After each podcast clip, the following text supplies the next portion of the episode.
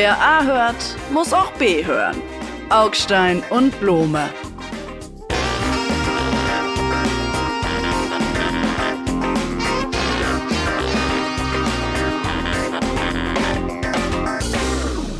Hallo Blome, Sie alte Virenschleuder. Willkommen zu unserem Podcast. Sie sitzen hier mit weißer Maske. Das muss ich den Hörerinnen und Hörern erklären, denn man kann uns nicht sehen und nur hören. Kann man Sie denn überhaupt hören? Eher dann Blome? Hallo, hallo. Ah ja, Sie Herr Augstein, doch, ich glaube, das ist klar und laut durch die Maske. Raschel? Ich habe Raschel, ich raschel an meiner Maske.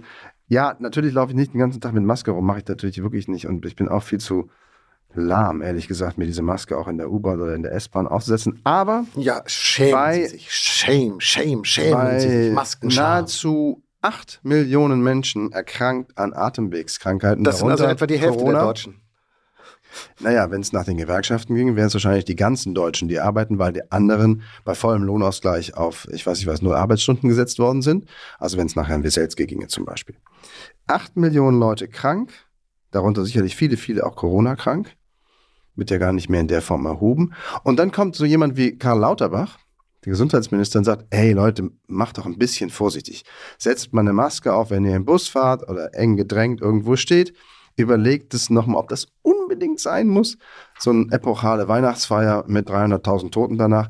Also muss das wirklich sein? Und dann wird er niedergemacht, weil, oh nee, übergriffig, Staat und schon wieder will er uns was verbieten. Und das finde ich jetzt irgendwie doof. Man kann doch ein bisschen Acht geben. Naja, aber ist Karl Lauterbach der Kindergärtner der Bundesrepublik Deutschland? Bin ich drei Jahre alt? Muss ich mir von einem Politiker sagen lassen, dass ich mir einen Schal anziehen soll und eine Mütze aufsetzen und auch mein Schnupftuch nicht vergessen soll und so? Diese Art von Gängelung und Bevormundung geht mir wirklich auf den Keks. Vielleicht bin ich noch ein bisschen empfindlich aus der Corona-Zeit. Ich empfand das ja damals schon als unsinnig übergriffig. Ja, also ich bin kein Corona-Leugner. Ich habe mich auch 28 Mal impfen lassen. Ich bin voll dafür. Wir haben damals aber weit, weit, weit übertrieben. Das wissen wir heute auch. Und dieser Sound, ich meine, äh, Lauterbach war nun wirklich so eine Art, äh, ist ja so ein Pandemie-Eiferer. Dem fehlt es ja geradezu, den Leuten sagen zu können, jetzt reißt Aber euch aber mal wieder schon- am... Re- Sie merken schon auch schon, dass Sie komplett am Thema vorbeireden. Ah, ja? Sie versuchen, den Ratschlag, den er den Deutschen gibt, als amtierender Gesundheitsminister, Sie können ihn ja abwählen bei nächster Gelegenheit, in eine Linie mit den staatlichen Maßnahmen, staatlichen Regeln, vielleicht auch überschießenden Regeln zur Corona-Zeit zu setzen. Das hat aber nichts miteinander zu tun, außer dass wir offenkundig aus Corona nichts gelernt haben, was so Public Health, öffentliche Gesundheitsvorsorge angeht und eben die Frage, ob ab und zu nicht auch der Herr Lauterbach als meinetwegen der Klassensprecher oder die Nanny der Deutschen sagt, packt euer Schnupftuch rein. Nein, er, er hat schon den Leuten gesagt, irgendwie macht keine Weihnachtsfeier in Innenräumen. Also ja, bitte jetzt lassen wir schon mal bei den Fakten bleiben. Das heißt also, äh, draußen äh, Schnatter, Zitter, Bibber, irgendwie so sollen die Leute schon dann zusammenstehen mit Maske, aber nicht in Innenräumen. Nee, ehrlich gesagt, so, pass auf, es ist jetzt Winter, es ist halt Herbst, ja, da werden viele Leute krank. So ist es eben. So war es übrigens auch immer. Und wenn jetzt es so aussieht, als ob unser Gesundheitssystem schon wieder in die Knie geht, was es übrigens, Klammer auf, auch während der Corona-Pandemie nie getan hat, ja, darauf möchte ich nur noch mal kurz hinweisen, dann liegt das vielleicht eher am Gesundheitssystem als an den Viren. Sie können natürlich jetzt den Leuten sagen, Deutschland kann es sich nicht leisten, dass du krank wirst, ja. Achte auf deine Gesundheit, weil wir deine Krankheit quasi nicht gewährleisten können. Wir haben keine Medikamente für mehr für dich in den Apotheken. Hoppla, für die Kinder keinen Hustensaft, kein Fiebermittel. Wir haben auch nicht mehr genug Ärzte, bei denen du einen Termin machen kannst. Deshalb bist du jetzt selber schuld, wenn du krank wirst. Also meide die Weihnachtsfeier. Merken Sie, wie pervers das ist? Kann es vielleicht daran liegen, dass unser Gesundheitssystem total im Arsch ist, dass unsere Medikamentenversorgung vielleicht nicht richtig funktioniert? Können die Probleme vielleicht, können wir das Pferd sozusagen von vorne aufzäumen und nicht von hinten? Selbst wenn es so wäre. Wogegen zunächst einmal spricht, das sind hier Rekordwerte. Das ist kein normaler Winter, gemessen an der Zahl der Erkrankungen. Das könnten Sie zumindest zur Kenntnis nehmen. Aber selbst wenn es so wäre, dass irgendwas schiefgelaufen ist bei der Medikamentenversorgung in der globalen Lieferkette, eindeutig ist es auch, kommt halt viel aus China und da kommt jetzt dann vielleicht nicht mehr so viel her, könnte man, bis das, dieser Umstand behoben ist, ja trotzdem auf das zurückgreifen, was ich hier gerade nahelege und vielleicht auch der Kollege Lauterbach, dessen Pressesprecher ich eindeutig nicht bin, denn ich fand ihn, seine Performance in der Pandemie jetzt auch nicht nur toll. Aber die Frage ist doch, wo verläuft die Linie zwischen Ratschlag, ey Leute, achtet mal ein bisschen drauf, und Gängelung. Ja, da verstecken Sie sich doch nicht hinter Lauterbach, sagen Sie doch mal Ihre eigene Haltung dazu. Denn in Wahrheit ist es ja so wie, lassen Sie uns kurz innehalten. Lieber Kollege Blume, halten Sie ganz kurz mit mir inne diesen Moment fest, denn wie so oft in unseren Gesprächen haben wir auch hier wieder unter allem Scherz und allem äh, flüssigen äh, Alltäglichen ein ernstes Thema am Wickeln, nämlich die Frage, wie ist es eigentlich mit der Verantwortung des Einzelnen im Solidarzusammenhang, den ja quasi eine Gesellschaft oder eine Versicherungsgemeinschaft oder so darstellt, ja? Also wie viel muss eigentlich die Gemeinschaft zahlen, wenn der Einzelne sich selbst schädigend verhält?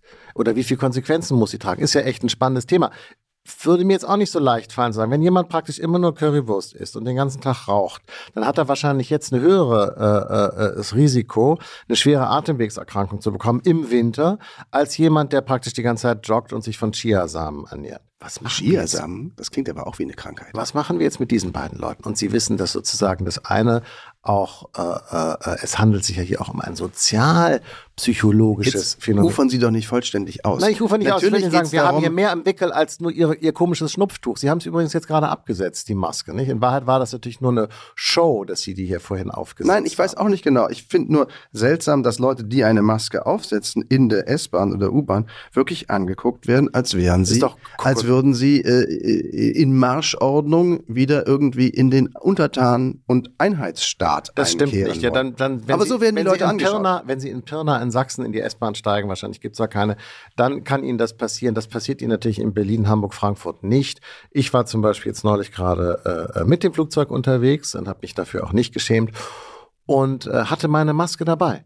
Also nicht, dass wir uns falsch verstehen. Ich hatte sie dabei und wenn ich jetzt in so einen komischen Bus hätte einsteigen müssen, der mich zum Rollfeld oder was bringt, dann hätte ich diese Maske aufgesetzt. War jetzt nicht notwendig und so, aber ich habe die Maske tatsächlich dabei. Sie meinen, zum Glück ist dann der Privatfahrer gekommen und hat sie am Rollfeld Nein, abgeholt? was soll der Quatsch jetzt? Meinst du im Ernst? Ich, bin, ich finde es doch mit der Maske vollkommen in Ordnung und Leute sollen doch auch das machen, was sie selber aber was stört sie denn dann? Mich stört die, mich stört sozusagen der politische Gestus von oben nach unten erstens und mich stört sozusagen das dies, ein politisches Problem, nämlich ein marodes Gesundheitssystem, wird privatisiert, indem man sagt, aber ihr müsst jetzt euch ganz vernünftig äh, verhalten, Gedankenstrich, weil wir das Gesundheitssystem nicht mehr richtig organisieren und aufrechterhalten können. Wir haben jetzt weniger äh, Intensivbetten äh, in, in Deutschland zur Verfügung als vor der Corona-Pandemie, nicht mehr. Das heißt, wir haben nicht gelernt, Sie sagen doch, warum lernt der Einzelne nicht aus dem, der Corona-Pandemie? Ich frage, warum lernt das System, die Gesellschaft, die Politik nicht aus der Corona-Pandemie? Ich weiß nicht, ob man das in Zahl der Betten, der Intensivbetten messen kann, denn es gibt ja in der Tat eigentlich eine Überversorgung mit Krankenhausbetten in Deutschland gemessen auf die Zahl der Köpfe der Bevölkerung. Ähm, wie, gemäß im Verhältnis zu Mali oder wie? Das ist, da nein, gibt es doch gar keinen Maßstab. zu jedem europäischen anderen Staat. Wir sind so. durch die Pandemie vergleichsweise gut gekommen, Auch weil wir damals so viele Betten hatten. Das ist doch genau das, worauf ich hinaus will. Ich, da, da bin, bin ich jetzt derjenige, der sagt, better safe than sorry. Lass uns doch diese Betten und das System lieber vorhalten. Oder wollen Sie das nicht? Das System muss reagieren können. Und dazu muss man es ertüchtigen und es ist nicht gut genug. Und da sind wir uns völlig einig. Da muss noch eine ganze Menge geschehen. Aber bis dahin, finde ich, könnte man ein bisschen Rücksicht nehmen. Ich gehe auch auf eine Weihnachtsfeier. Der Haken ist halt, hinterher sind eine ganze Menge Leute krank. Und dann muss ich doppelt und dreifach arbeiten. Ja, Letztlich ist es persönliche Betroffenheit, die mich antreibt. Jetzt geht es los mit ganz großen Schritten und jetzt fasst der Werner der Susi von hinten an die Schulter. Das ist das, woran ich bei dem Wort Weihnachtsfeier denken muss und ich glaube, das ist da, etwas, ich, glaube, ich möchte mich jetzt hier ausdrücklich ja. quasi von Ihnen und den 90ern ja. distanzieren. Das die habe ich hinter mir gelassen. Ich habe mich weiterentwickelt. Das ist älter als die 90er. Ja, das ist noch viel älter. Heute würde man solche Witze überhaupt nicht mehr machen und sie vor allen Dingen auch nicht öffentlich sagen. Ich glaube, wir lassen das Thema und das jetzt fallen. wichtigste Opfer dieser Atemwegs Corona Schrägstrich, ich weiß nicht was, Epidemie, die durch das Land fährt, ist der Bundeskanzler selbst, der nämlich schon wieder Corona hat, der Schlingel. Wo der sich wieder angesteckt hat, an welchen Ecken in Brüssel der sich wieder rumgetrieben ja. hat, in welches Haushaltsloch er zu tief geguckt hat. Man weiß ja. es ja nicht, aber krank ja. ist er. Und damit sind wir bei dem Zustand, dem Sinnbild des Zustandes dieser Bundesregierung, nämlich krank. Ist das ähm, jetzt schon äh, so Politikverdruss, wenn ich sagen würde, ob er krank ist oder nicht? Das macht gar nicht so einen großen Unterschied, weil er hat zwar gesagt, wer Führung verlangt, kriegt sie, aber das stimmte gar nicht. Und jetzt, wenn er im Bett ist, macht es, ich glaube, es macht gar keinen Unterschied. Epidemie, wir hatten das, äh, Epidemie. Es ist, ähm, wenn ich das, äh, dieses Bild der Epidemie mal ganz kurz aufgreifen darf und in, überleiten darf zu unserem nächsten. Ich habe schon übergeleitet. Ich habe schon übergelitten. Sie wohin ich gelitten? Schon zu viel gelitten. Nein, ich habe schon übergeleitet zum nächsten Thema. Mann, Augstein, Sie sind wirklich, Was ist das Thema denn? Krank. Also Sie sind erkrankt an was irgendetwas, ist das Thema denn? was das Gehirn lähmt. Jaha. Was ist denn das Thema? Äh, die Ampel und das Haushaltsloch und dass die armen Bauern, hihihi, die Bauern einen größeren Teil der Zeche zahlen und nun sehr doll wütend sind. Und der Herr Bauernpräsident, witzigerweise gibt es nur ganz wenige Bauernpräsidenten, weil die immer 20, 30 Jahre lang im Amt bleiben, hat gesagt, dieses Land, wenn das nicht zurückgenommen wird, wird einen Widerstand oder einen Protest erleben, wie es ihn noch nie gegeben hat. Und dann dachte ich, wow, wow, Herr Weselski cool. jetzt doch auch Bauer? Der hat umgesattelt oder macht er das beides quasi so einen Nebenjob? Naja, vielleicht hat der Mann. Und wenn äh, die Bahnen nicht fahren, bleiben auch die Trecker stehen? Ja, wenn dein starker Arm es will, dann stehen eben alle Räder still. Äh, die Bahnräder, die Tracker, Trecker. Äh, vielleicht hat der Mann sich tatsächlich was abgeguckt bei Herrn Wessel. Es ist natürlich ein äh, schwieriges äh, Thema, weil wir alle nach noch äh, die Gelbwespen, we, nicht Wespen, sondern Westen, Entschuldigung, die Gelbwesten-Proteste, Deutsch ist auch eine schwierige Sprache, in Frankreich vor Augen haben, wo die sogenannte Peripherie, also das Land, die sogenannte Provinz, äh, sich massiv aufgelehnt hat gegen Entscheidungen, die im Zentrum gefällt wurden. Unter anderem ging es da ja auch um die Benzinpreise. Da stand auch das Land teilweise buchstäblich in Flammen. Gut, das will man jetzt hier nicht erleben. Ich weiß nicht, haben wir noch genug naja. Bauern, dass sie äh, hier ein ernstes Problem? Die haben natürlich die Trecker, das ist richtig, die sind groß und in Berlin waren sie alle sehr sichtbar neulich. Ich habe Fotos gesehen, ich war gerade nicht in der Stadt, aber es muss lustig sein. Naja, also ich finde, zunächst sollte man darüber, darüber nachdenken, ob die eigentlich recht haben mit ihrer Wut. Weil man ihnen die Oder, Privilegien nimmt? Ja, ich, ich, ich finde es ja immer interessant, wenn, wenn Leute sagen, ich habe jetzt dieses Privilegium, dass ich auf mein Diesel keine Steuern zahle und ich sehe überhaupt nicht ein, warum ich genauso behandelt werden soll wie ihr anderen auch, denn ihr zahlt ja alle Steuern auf einen Diesel, oder? Also ich jedenfalls will auch weiterhin keine Steuern zahlen müssen. Das ist mein Privilegium, das lasse ich mir von euch nicht nehmen.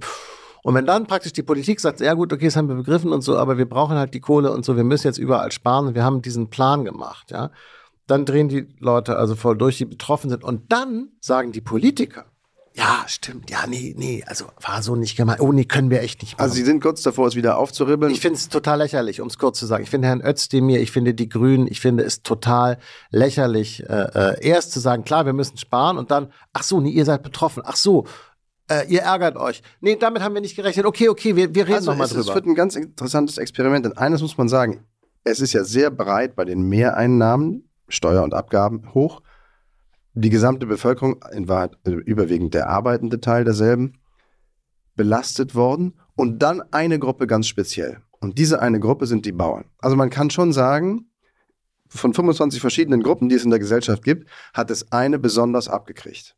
Das sind die Bauern. Dass die Bauern jetzt fragen, ey, warum eigentlich? Warum jetzt gerade wir? Was soll denn das? Ja, weil die immer das CSU verstehe ich noch. Ja, das sind, weil sie immer CSU wählen und weil wir halt jetzt eine Regierung haben, wo die CSU und die CDU nicht in der Regierung.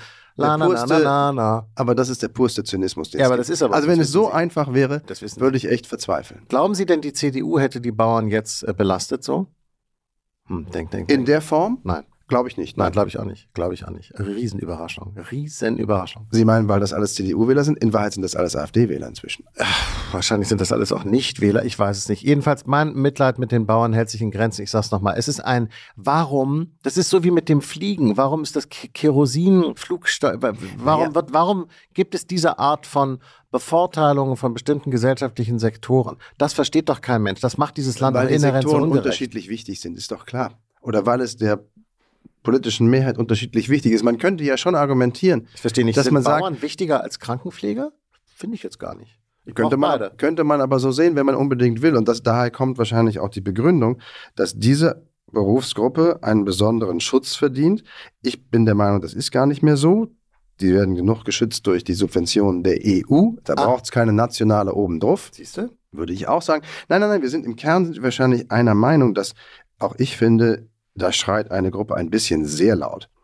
die übrigens in den letzten zwei Jahren ziemlich gut verdient hat, weil die Lebensmittelpreise wirklich sehr hoch gegangen sind. Das ist nicht nur den Bauern zugute gekommen, klar, aber zu einem gewissen Teil eben doch, sodass die Bauern in ihrem eigenen, wie war eigentlich so unser Jahrbericht, schreiben, uns geht's eigentlich ganz gut. Das darf man natürlich nie machen als Interessengruppe, sagen, es geht uns eigentlich gut. Groß, Riesenfehler hier. Äh, äh, Nachricht an die äh, Bauern irgendwie nächstes Mal wieder sagen, es geht uns so schlecht, dass wir kurz vorm Abwinken sind. So wie zum Beispiel, Klammer auf, die Hausärzte. Wie gesagt, Thema hatten wir eben, die sagen, oh, wir können schon nicht mehr Oberkante, Unterlippe, steht uns das Wasser und so. Dieses Interessengruppengegreine, das geht einem doch sowas von auf die Nerven, um nicht zu sagen auf die Nerven.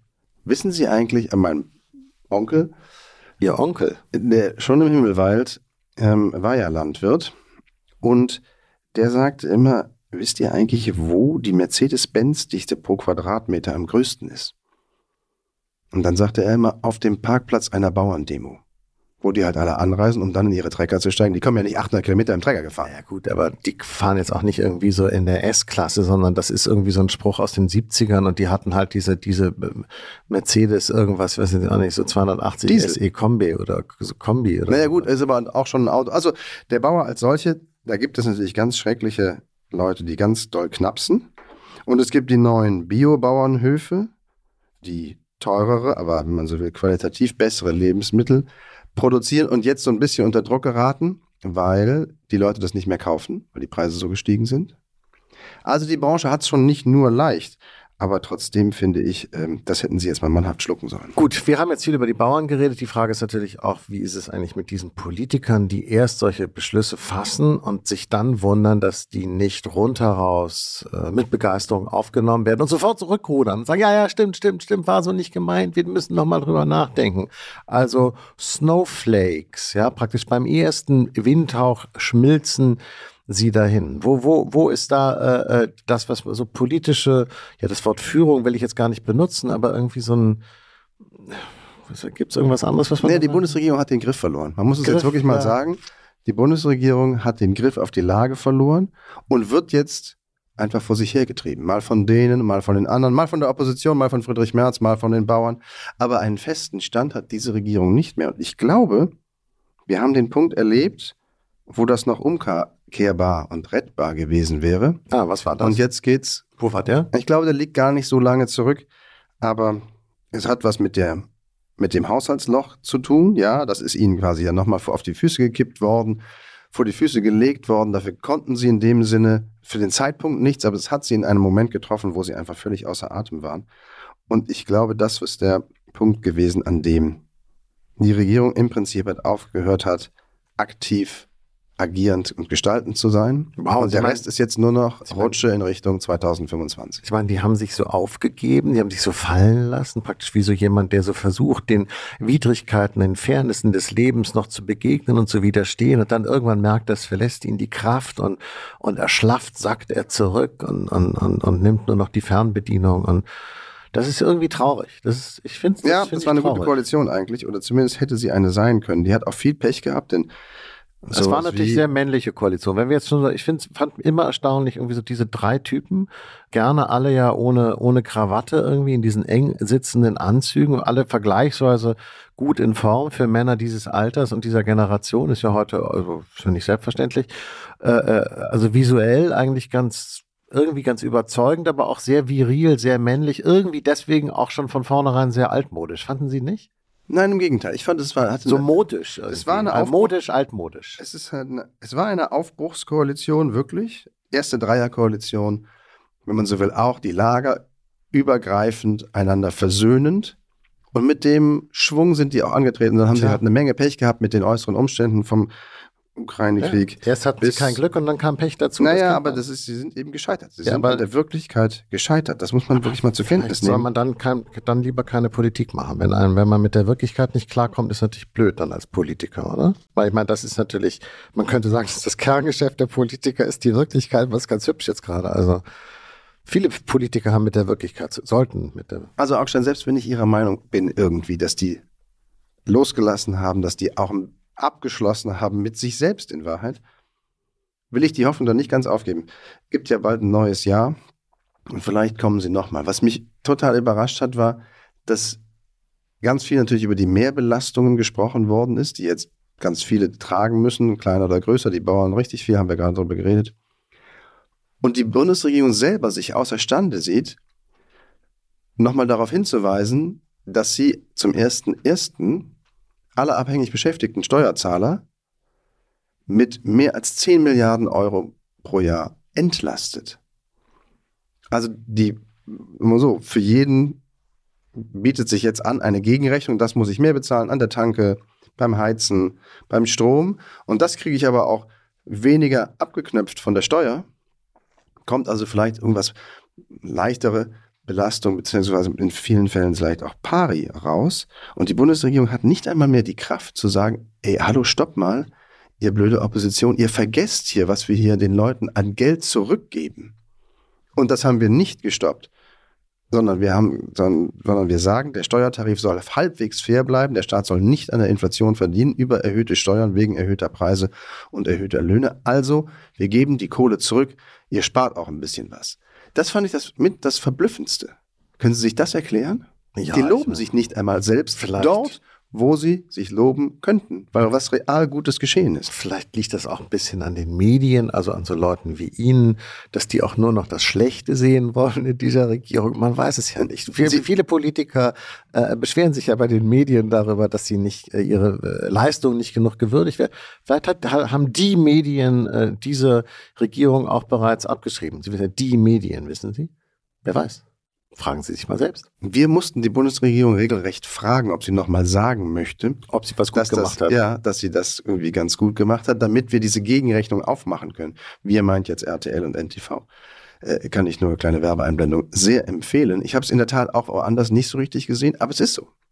Es ist unbestreitbarer Fakt. Okay, äh, Fakt sagen Sie. Ja, Fakt. Ich weiß jetzt auch nicht. Äh, Fakten. In Ihrer Welt gibt es Fakten. In der Welt der Intellektuellen, der Literatur, der Kultur, da gibt es äh, keine Fakten. Da gibt es nur Meinungen und Streit. Und wer sich mal anguckt, die Diskussionen in der intellektuellen Welt, ja, Schriftsteller, Journalisten, Künstler, weiß nicht, Professoren, so, zum Thema Antisemitismus, Israel, Gaza-Krieg, bla bla bla bla bla. Wer da eigentlich was noch sagen darf und was nicht, der wird sich echt sehr wundern.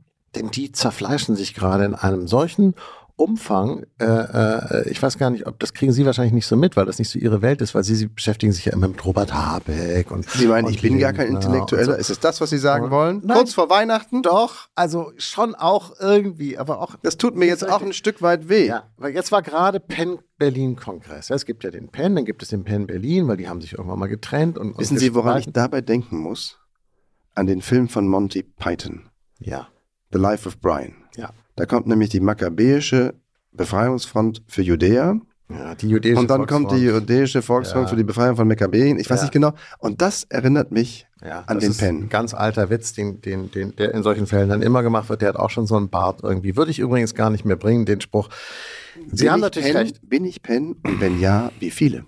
Pass auf. Also, im Penn Berlin war es folgendermaßen. Also es ist einer ausgetreten, ein deutscher Verleger ist aus dem Penn ausgetreten, weil er gesagt hat, dass äh, zwei Frauen, die übrigens jüdischer äh, Herkunft sind, mit selbstherrlicher Verachtung über Israel reden. Das finde ich interessant. Also ein nicht-jüdischer Deutscher wirft zwei jüdischen Frauen vor, dass sie nicht so über Israel reden, wie er das als Deutscher findet, dass man das tun muss. Und dieser Sound ist eigentlich das, was diese ganze Debatte durchzieht. Wir haben in Deutschland Sprachregeln, zu Gaza, zu Israel, zu Antisemitismus. Die gibt's aber nur in Deutschland. Die gibt es in anderen Ländern nicht. Die, man redet in England, in Frankreich, in Amerika und ich meine jetzt nicht im Iran, ja, sondern sozusagen in anderen westlichen Gesellschaften ganz anders. Und möchte ich mal sagen, mit einem freieren Diskurs über diese Themen als hier, wo praktisch immer der nächste Antisemitismusbeauftragte irgendwo um die Ecke steht. Hm. Und das gegencheckt und kontrolliert. Und Sie finden das vielleicht jetzt lächerlich, aber in der, im Effekt ist es so, dass hier dauernd Preise abgesagt werden. Preisverleihungen dürfen nicht mehr öffentlich stattfinden. Ganze Veranstaltungen werden gecancelt, um mal dieses neue deutsche Wort zu sagen, weil man irgendwie festgestellt hat, dass irgendeiner, der irgendwo was damit zu tun hat, irgendwann mal vor fünf Jahren irgendwas gesagt hat, was irgendein Antisemitismusbeauftragter heute mit dem Stempel versieht. Dieser Gaza-Krieg hat ganz merkwürdige Rückwirkungen auf unsere Debattenkultur. Finden Sie? Ja. Also Ich habe das Gefühl, dass all die das jetzt so wortreich beklagen, dass man ja gar nichts mehr sagen darf, Minno, immer verwechseln Kritik an ihrer Position, die sie dann umrubeln in, da will mir einer vorschreiben, was ich sagen darf und was ich nicht sagen darf. Und das ist ja eine Sprachregel oder ein Sprachverbot oder Canceling. Und dann muss es ja schlecht sein. Könnt ihr alle mal ein bisschen weniger wehleidig sein? Würde ich fragen wollen. Könnt ihr alle mal einfach akzeptieren, dass das Thema außerordentlich emotional ist und es ist noch hundertfach emotionaler geworden durch den Terrorkrieg der Hamas am 7. Oktober und natürlich geht dem einen oder dem anderen meinetwegen jetzt auch ein bisschen die Nerven durch, aber deshalb sind wir noch lange nicht in irgendeiner Cancel Culture. Und dann wird eben mal so eine Preisverleihung abgesagt. Ja, das meint man mit Cancel Culture so. übrigens. Das, das meint man damit. Dass Nein, dann, äh, Mascha Cancel Gessen, eine, eine jüdisch-russische Intellektuelle, die in New York lebt, die wirklich äh, weltweit beachtete, kluge, äh, tolle Bücher geschrieben ja, aber hat, hat jetzt nicht, ein Essay geschrieben. Ich muss im nicht New Yorker, Meinung sein. Ja, ganz kurz. Das müssen sie ja auch gar nicht, aber sie hat einen Essay im New Yorker geschrieben, der, äh, in dem sie Gaza vergleicht mit einem Ghetto, mit einem jüdischen Ghetto unter Nazi-Herrschaft, den Gazastreifen mit einem Ghetto. Sie setzt es nicht gleich, sondern sie vergleicht es. Ja? Das ist ja komischerweise sprachlich, denken die Leute immer, wer vergleicht, macht gleich. Nein, vergleichen heißt nur, man guckt sich das an, setzt es nebeneinander und sieht dann auch sozusagen die Unterschiede dabei. Weil sie das gemacht hat, äh, hat, hat sich der Bremer Senat und die Heinrich-Böll-Stiftung aus der Verleihung des Hannah-Arendt-Preises zurückgezogen, was jetzt dazu geführt hat, dass viele Leute sagen, Hannah Arendt würde wahrscheinlich den Hannah Arendt-Preis heute in diesem intellektuellen Klima in Deutschland gar nicht mehr bekommen. Das ist grotesk, was wir hier machen. Das kann grotesk sein. Es ist aber noch lange nicht Cancel Culture. Das wäre ja nur, wenn man die Stimme dieser Frau nicht mehr hören würde, weil sie unterdrückt wird. Das ganze Gegenteil ist der Fall. Über diesen komischen Essay wird mehr geredet, als es mutmaßlich verdient hat, weil er zum Gegenstand einer öffentlichen, großen, streitigen Auseinandersetzung geworden ist, wo die Heinrich-Böll-Stiftung, Klammer auf, haben sie irgendetwas anderes erwartet von der Heinrich-Böll-Stiftung, als sich natürlich beide Füße zu brechen beim Versuch des aufrechten Ganges.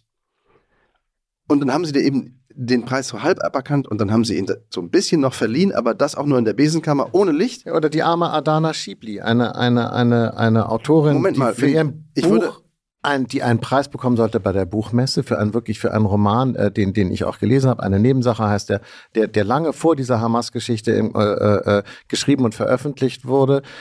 Die hat dann den Preis nicht bekommen dürfen. Das ist natürlich schon Cancel Culture. Warum warum tun Sie jetzt so, als sei das nicht so?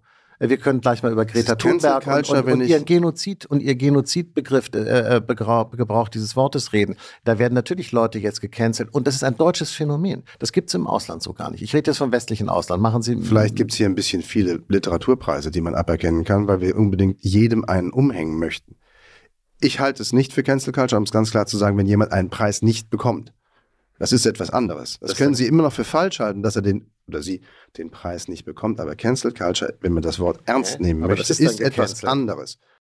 Und noch einmal, weil Sie es so verschlabbert haben, ein jüdisches Ghetto unter den Nazis zu vergleichen mit den Zuständen im Gazastreifen ist degutant und verbietet sich, weil es ein so abstruser Vergleich ist, der, weil er so abstrus ist, keinerlei Erkenntnisgewinn bringen kann sondern offenkundig den Zweck verfolgt, Israelis und ihr Verhalten im Gazastreifen, also ihre militärische Operation dort, in irgendeine Nähe zu den Nazis zu rücken. Nein. Das ist der ganze, machen wir uns doch nichts vor. Sie das haben ist die ganze Text, Absicht. Sie haben doch diesen Text gar nicht gelesen. Sie haben doch nur die, die Zitate nachher gelesen, wo dann alle äh, schreiben in der Welt und alle Antisemitismusbeauftragten des Landes, die dann sofort Gewehr bei Fuß stehen, die sagen, um Gottes Willen, sie hat Ghetto und Gaza in einem Atemzug gesagt. Da kann ich nur sagen, lesen Sie doch den Text mal in Ruhe und konzentriert. Das ist natürlich etwas, was wir heute gar nicht mehr tun, sondern wir lesen nur noch Überschriften und Zusammenfassungen.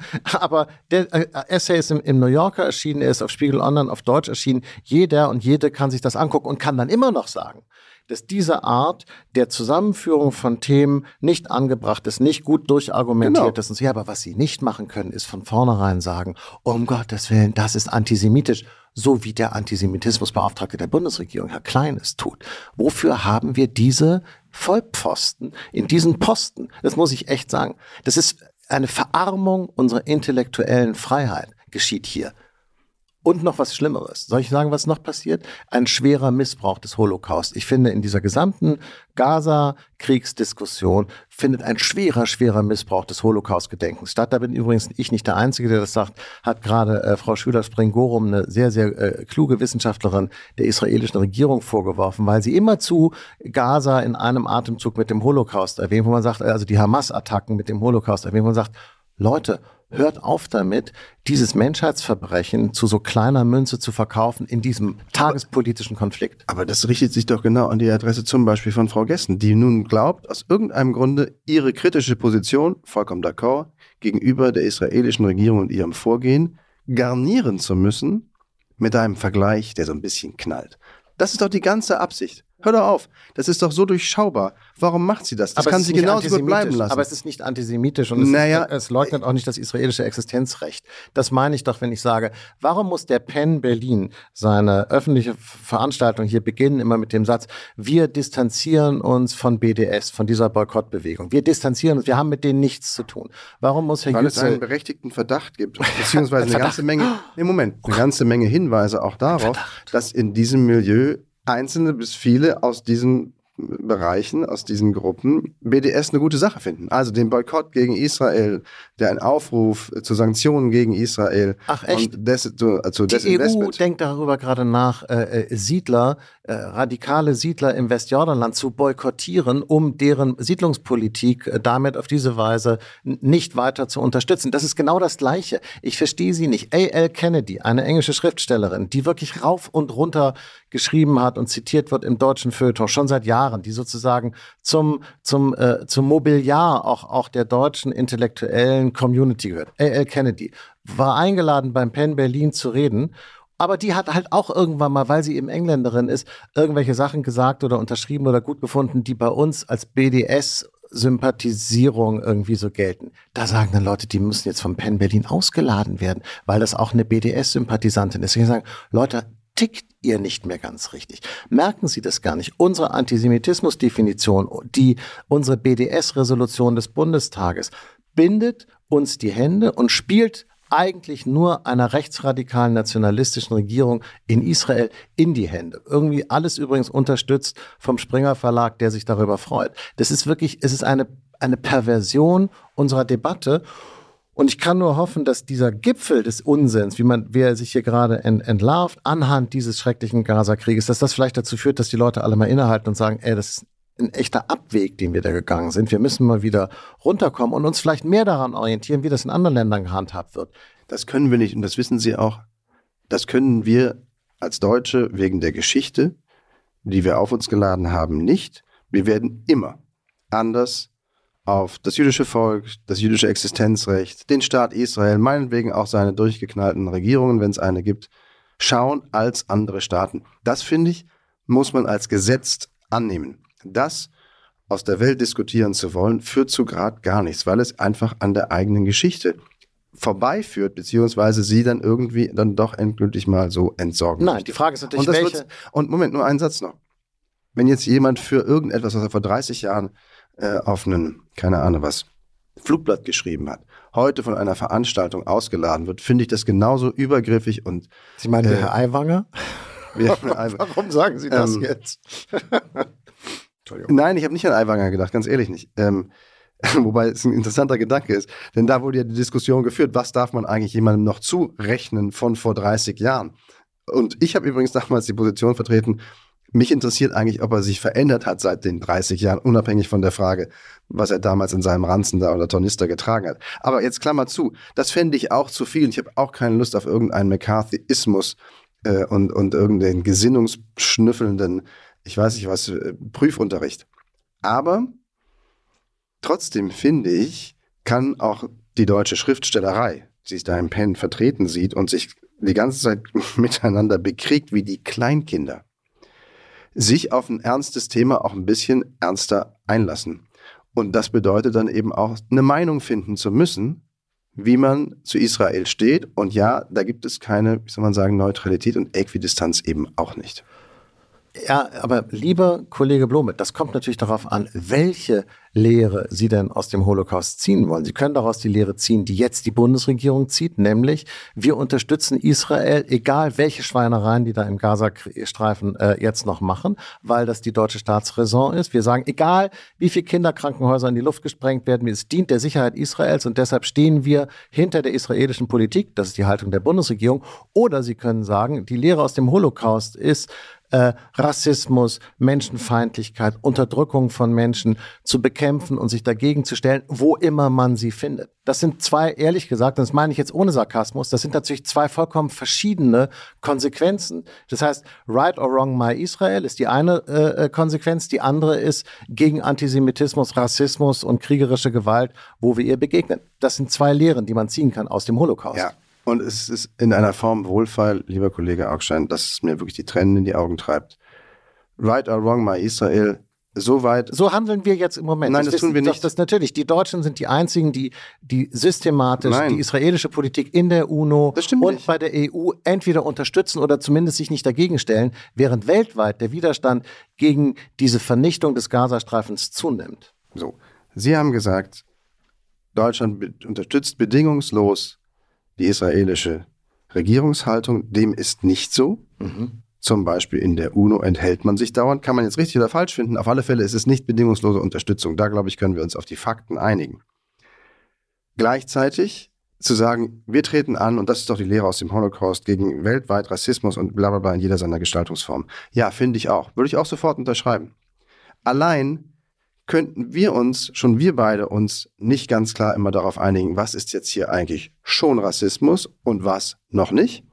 Und wenn ich mir vorstelle, ich müsste mit, Entschuldigung, Schriftsteller oder Schriftstellerdarstellern darüber diskutieren, was Rassismus in der Welt ist, dann wird mir echt ganz anders. Weil ich glaube, dass sie eine vollkommen andere Definition davon haben und zum Beispiel jede Form von Asylsteuerung, Asylpolitik und Migrationspolitik und ihre Steuerung für Rassismus halten. Mhm. Und dann sind sie im Nirvana. Das eine wissen kleine, sie auch. Eine kleine intellektuelle Feindlichkeit hier noch zum Jahresausgang. Lassen Sie uns doch versuchen, besinnlich dieses nicht nur unser, aufregende Jahr. Ja, nein, nein, auch wir, weil jetzt ist ja Weihnachten, ist ja unsere, unsere letzte Folge vor Weihnachten und ich möchte auch, dass wir da auf einer guten Note hier auseinandergehen und nicht zu giftig. Da haben Sie recht. Ich habe aber jetzt keinen Lebkuchen dabei. Können wir nicht vielleicht zusammen singen? Wenn wir jetzt zusammen singen, Stille Nacht, Heilige Nacht, tut uns das gut? Nein, aber wir könnten vielleicht, wenn dieses hier die Mikros ausgeschaltet sind und es auch nur noch wir beide hier sind, zusammen ein Lebkuchen eine essen? Tasse Tee mit knisterndem Kandis zu okay. uns nehmen. Okay, ich singe jetzt für Sie und dann können Sie schon mal Stille Nacht, heilige Nacht. Alle. Nein? Ich glaube, sowas müsste auch vor die UNO. Vor Weihnachten, lieber Kollege Blome, ich freue mich schon auf äh, unsere Sendung zwischen den Jahren. Wenn wir zurückblicken und nach vorne und sowieso im Kreis. Bis nächste Vor Weihnachten auch Ihnen, vor Weihnachten an alle Zuhörer, die uns jetzt schon seit dem Frühjahr, Frühsommer, die Treue halten. Wunderbar. Wir müssen jetzt mal zum Ende kommen. Tschüss. Tschüss.